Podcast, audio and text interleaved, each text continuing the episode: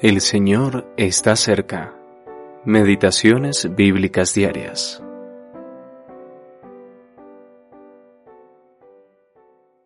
Jehová es mi pastor, nada me faltará. En lugares de delicados pastos me hará descansar. Junto a aguas de reposo me pastoreará. Confortará mi alma. Me guiará por sendas de justicia, por amor de su nombre. Salmo 23, versículos 1 al 3. Sin temor, gracias al pastor. El Señor Jesús es el gran pastor, y nosotros somos las ovejas de su prado. Él cuida bien de sus ovejas, preocupándose personalmente por cada una. Mi pastor conoce perfectamente mis circunstancias, y puedo ponerme en sus manos y confesarle todo. Si puedo decir, el Señor es mi pastor, siempre puedo añadir, nada me faltará.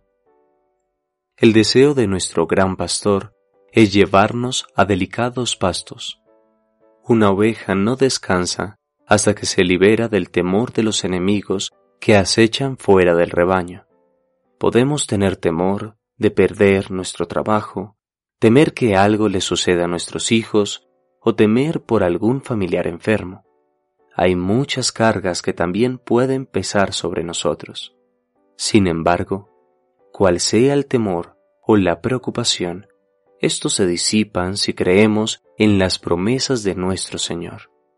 No te desampararé ni te dejaré, de manera que podemos decir confiadamente, el Señor es mi ayudador, no temeré lo que me pueda hacer el hombre.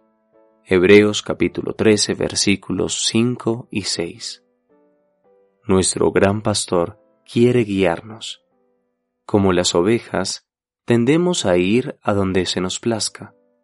Al hacerlo, traemos tristeza y remordimiento a nuestras vidas, las cuales se vuelven estériles y sin un propósito espiritual.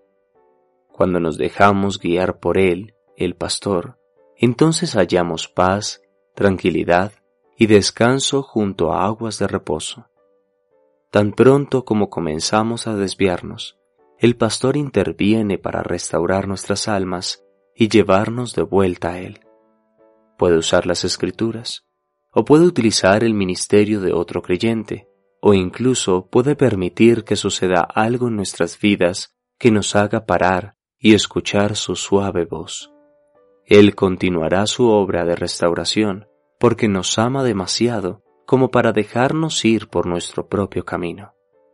En su amor y gracia nos hace volver a Él. J. D. McNeil